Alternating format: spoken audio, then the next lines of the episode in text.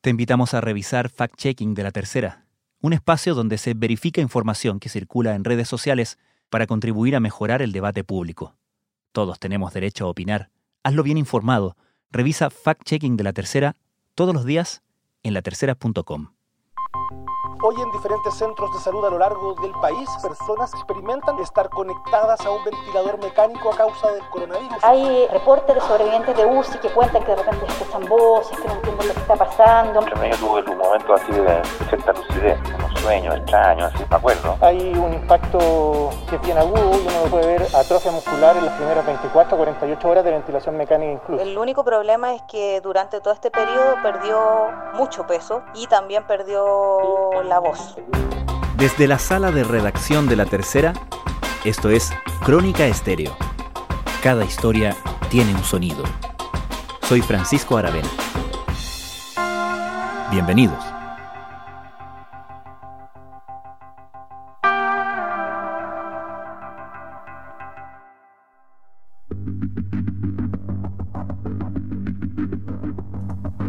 Según el reporte oficial del gobierno, al día de ayer jueves 11 de junio habían 1.618 pacientes de COVID-19 internados en unidades de cuidados críticos del país.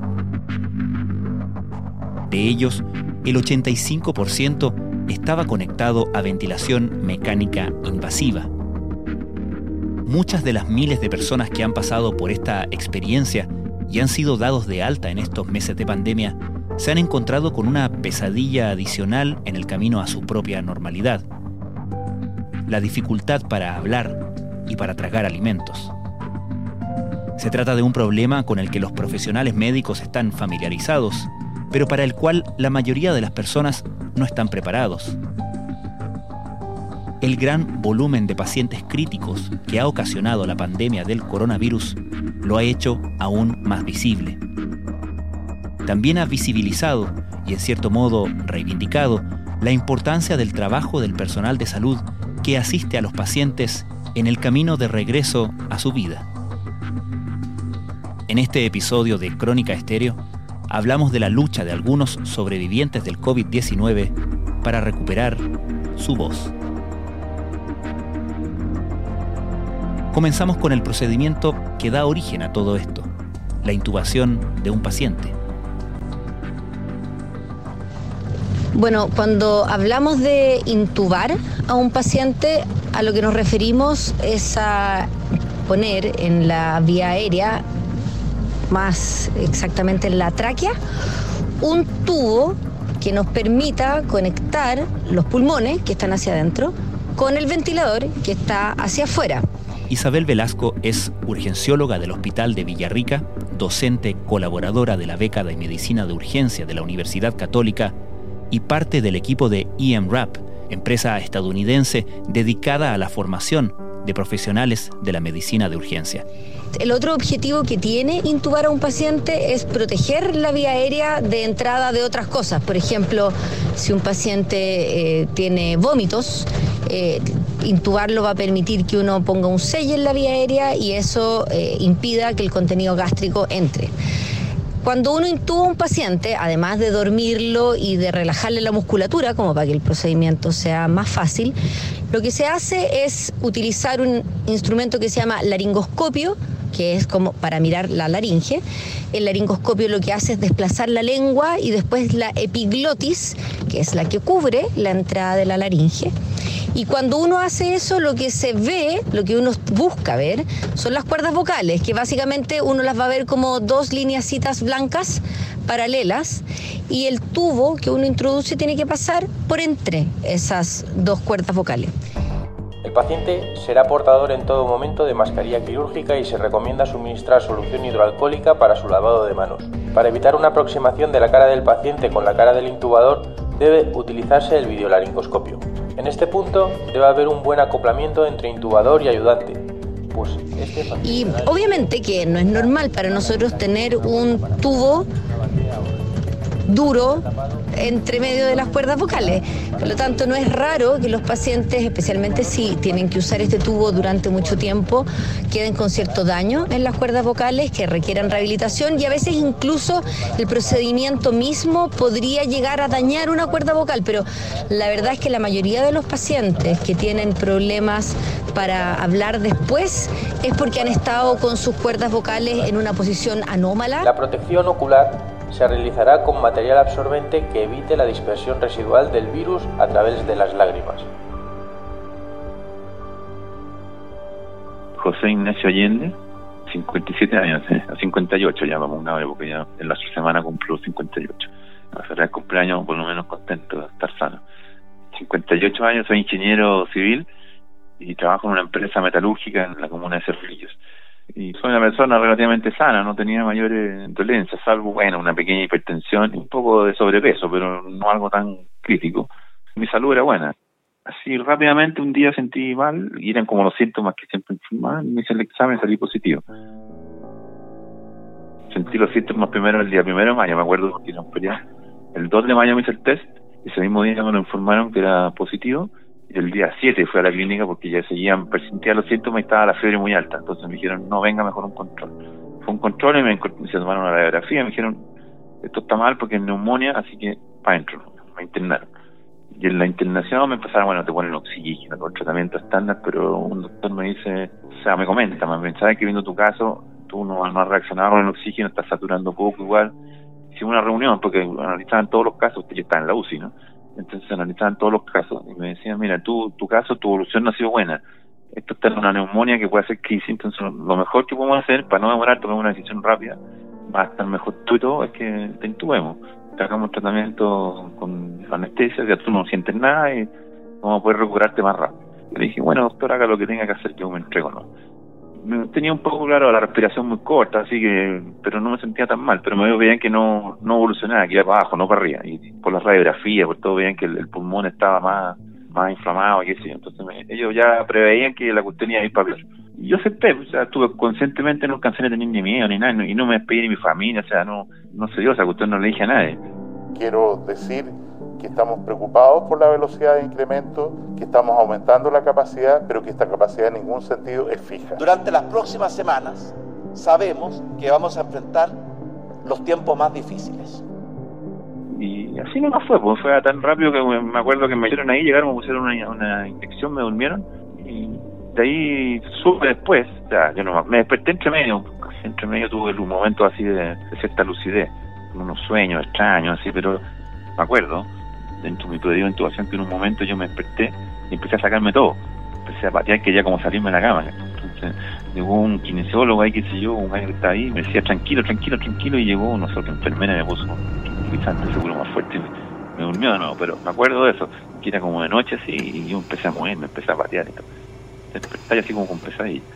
Soñaba cosas raras, bien terribles y cosas de mi familia. Que, a mí la única preocupación que tenía es que una de mis hijas estaba con, también había presentado síntomas y saqué positiva. Dije, chuta, ojalá que no se la haya grabado igual que a mí. No sabía cómo estaba, no tenía idea. Esa era la angustia que tenía, más que lo que pudiera pasar a mí era eso. Bueno, después supe que no le pasó nada, o sea, fue, no, hizo. Yo no podía hablar con nadie, pues estaba, estaba inconsciente. Era como bien terrible, y después, bueno, cuando despertaba y así, eran como mucho rato que estabas como despierto, escuchabas, no estáis con tus facultades completas, sino que a media y después te dormían de nuevo y no sabía, o sea, no, no estuve nueve días que sentí nada, pero rato sí. No me recuerdo todo el proceso de intubación, pero sí de que me desperté en cierto momento en un lugar oscuro que no había nada, que quería ver y no podía ver, y quería hablar y no podía hablar, estaba como inmovilizado. Pero escuchaba, escuchaba y sentía mi cuerpo. Y después me acuerdo, me desperté, estaba ahí estaba de guata, temprano como dicen ahí, y sentía frío, ahí una ventana, miraba afuera, así como, no sé, veía cosas raras. Estaba incómodo, pero no me podía mover mucho tampoco y hasta que después cuando al final ahí me fueron despertando porque entonces y aparece un doctor así ya me está me preguntaban cómo está yo pero no le decían levante la mano era, todo un punto hasta que de repente un doctor aparece me dice don José me dice nos fue bien nuestra estrategia de tratamiento fue bien así que lo vamos a extubar y uno para hacerle para la extubación tiene que estar despierto. Entonces ahí me acuerdo ahí empezó a acordarme ya todo lo que pasó me acuerdo que me pusieron, me sentaron y me, tiraron el poco afuera, que una sensación desagradable que le saquen ese tremendo pedazo de manguera que le ponen. El tubo no se siente porque uno está respirando, qué sé yo, pero de repente te cortan el oxígeno y todo, y empiezas a sentir una ahí lo siento. Y cuando te lo empiezan a sacar un poquito, te empieza a dar la arca, qué sé yo, y pum, te lo tiran de un, de un solo tirón para afuera. Incluso yo mismo me ayudé a tirarlo. Y sale, y ahí empiezas a, a respirar por ti mismo y está, ahí empieza la, la segunda parte del cuento, o sea, cuando ya te estás consciente, o más consciente, o sea, al comienzo estáis todo mareado, no sabes dónde estáis ni El tubo de la intubación pasa paralizando las cuerdas vocales por el periodo que estuvo este paciente, por lo tanto después él no va a tener voz. ¿Por qué? Porque sus cuerdas están separadas. Angélica López es directora de la carrera de fonoaudiología de la Universidad del Desarrollo y fonoaudióloga en la Clínica Alemana de Santiago. Entonces ahí es donde entra el trabajo del fonoaudiólogo en hacer una terapia y un manejo fonorrespiratorio que se llama para ir juntando estas cuerdas e ir potenciando la fuerza respiratoria. Ese es un tema. El otro problema que es muy importante que ocurre con un paciente que está extubado y que ha estado sometido a un coma inducido ha dejado de funcionar su aparato deglutorio, que son múltiples músculos que tienen que ver en este proceso. Por lo tanto, el paciente cuando empieza a alimentarse se va a atorar. Por lo mismo que todo el periodo en que yo estuve trabajando ahí en la, en UCI de la alemana, no se iniciaba alimentación a ningún paciente que no le evaluáramos la fonoaudióloga para poder tener claridad si está en condiciones de alimentarse y así poder evitar la neumonía aspirativa, que es el alto riesgo que corren nuestros pacientes que están internados en una cuidados intensivos. No, la regulación del habla, bueno, en mi caso no fue tan terrible porque está, la, irritación no fue tan grande, empecé a comer cosas suavecitas, así como papillas, y después, pero a los pocos días ya estaba comiendo más normal.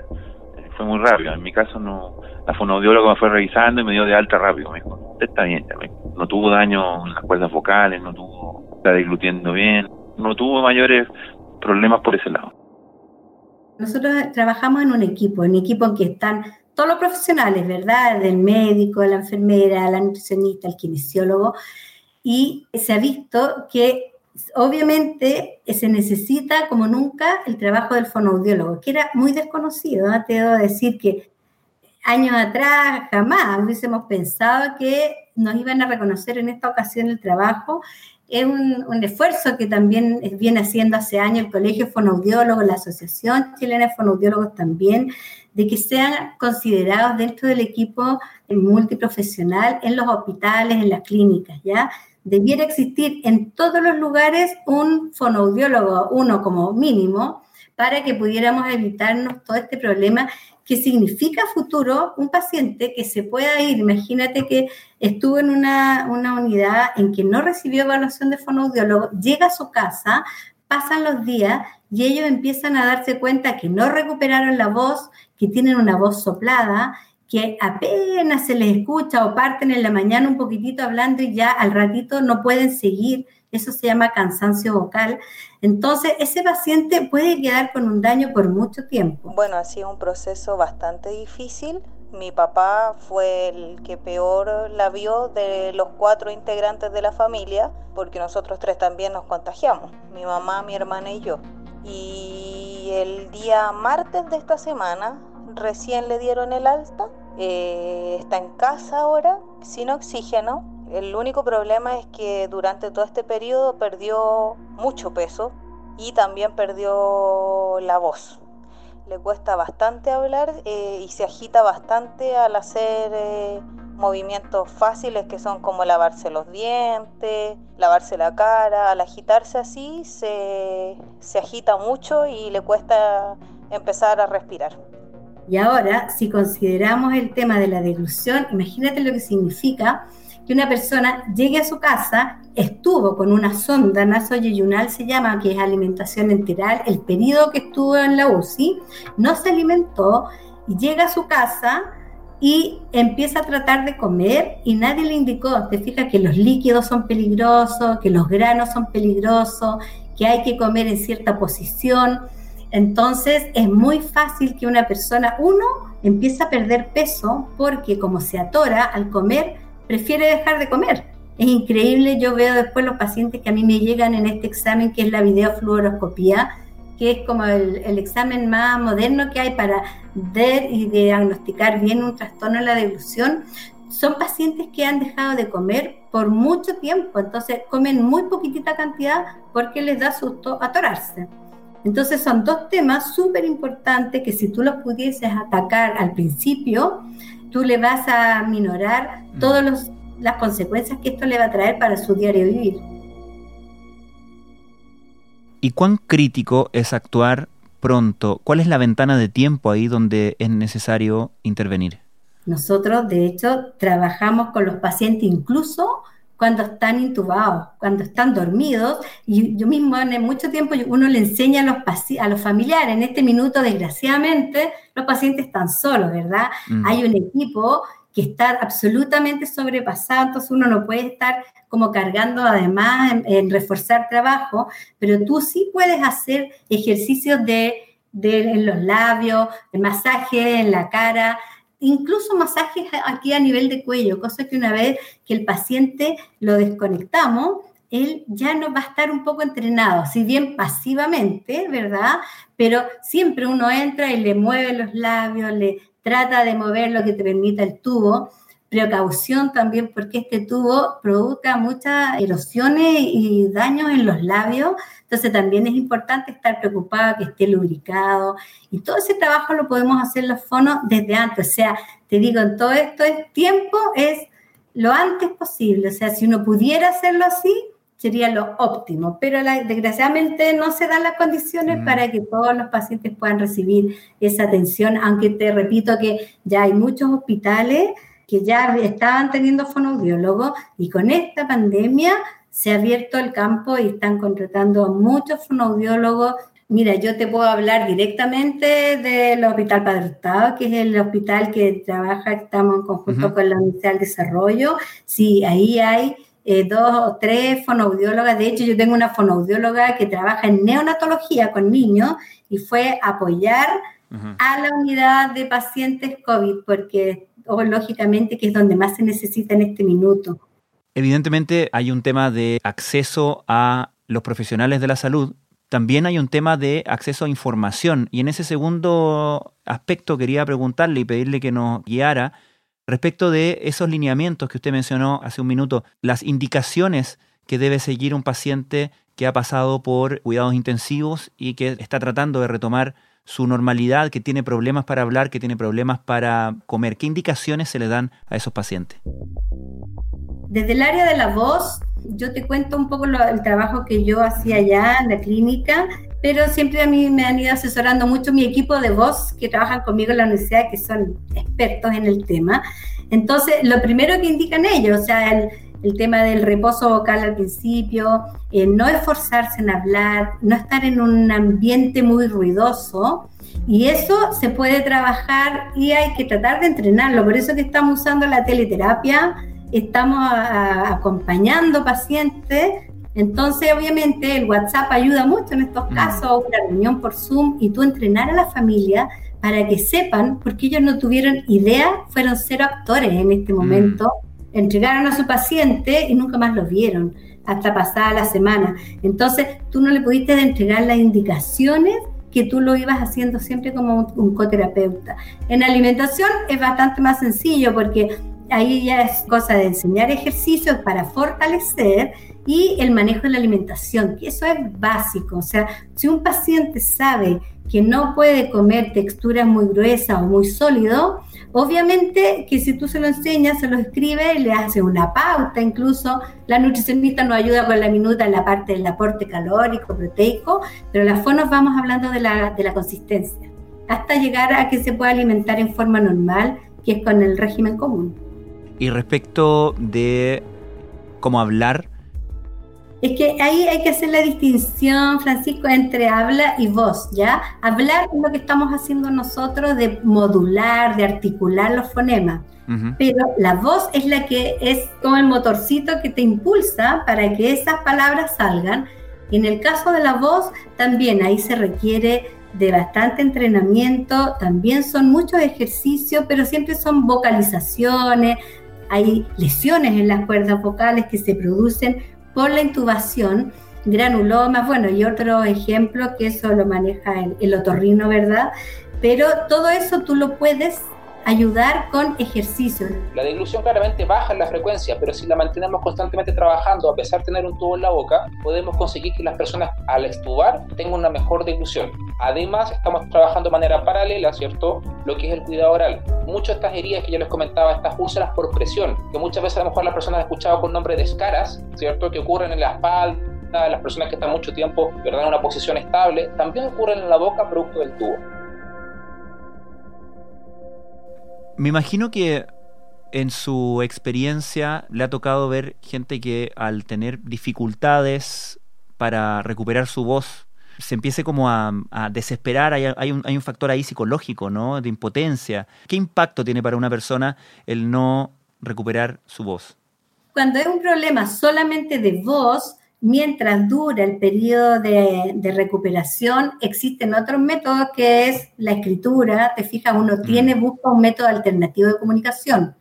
Pero en este caso, que te digo, si nos abocamos solo al COVID-19, no debiera ser un problema de voz muy largo.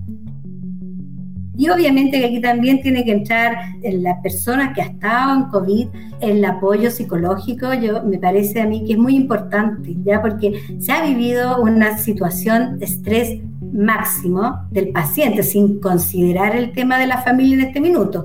Ya el solo el paciente de saberse con todo lo que está saliendo en, en las noticias, ¿verdad? De mm. no saber si tú vas a poder salir de esta, obviamente que es un estrés gigantesco. María Angélica López, muchísimas gracias. Gracias a ti.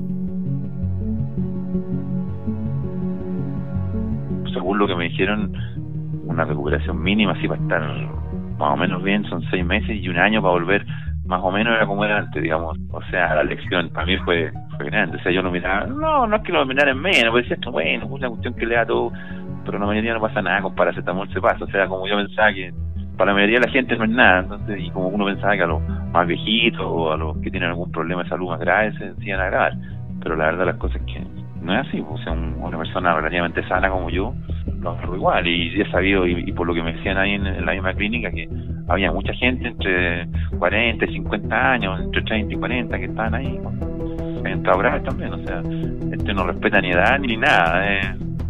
El consejo que le daría a cualquiera que, que lo tome en serio, esto que esto es un, es un virus asesino, como le dicen.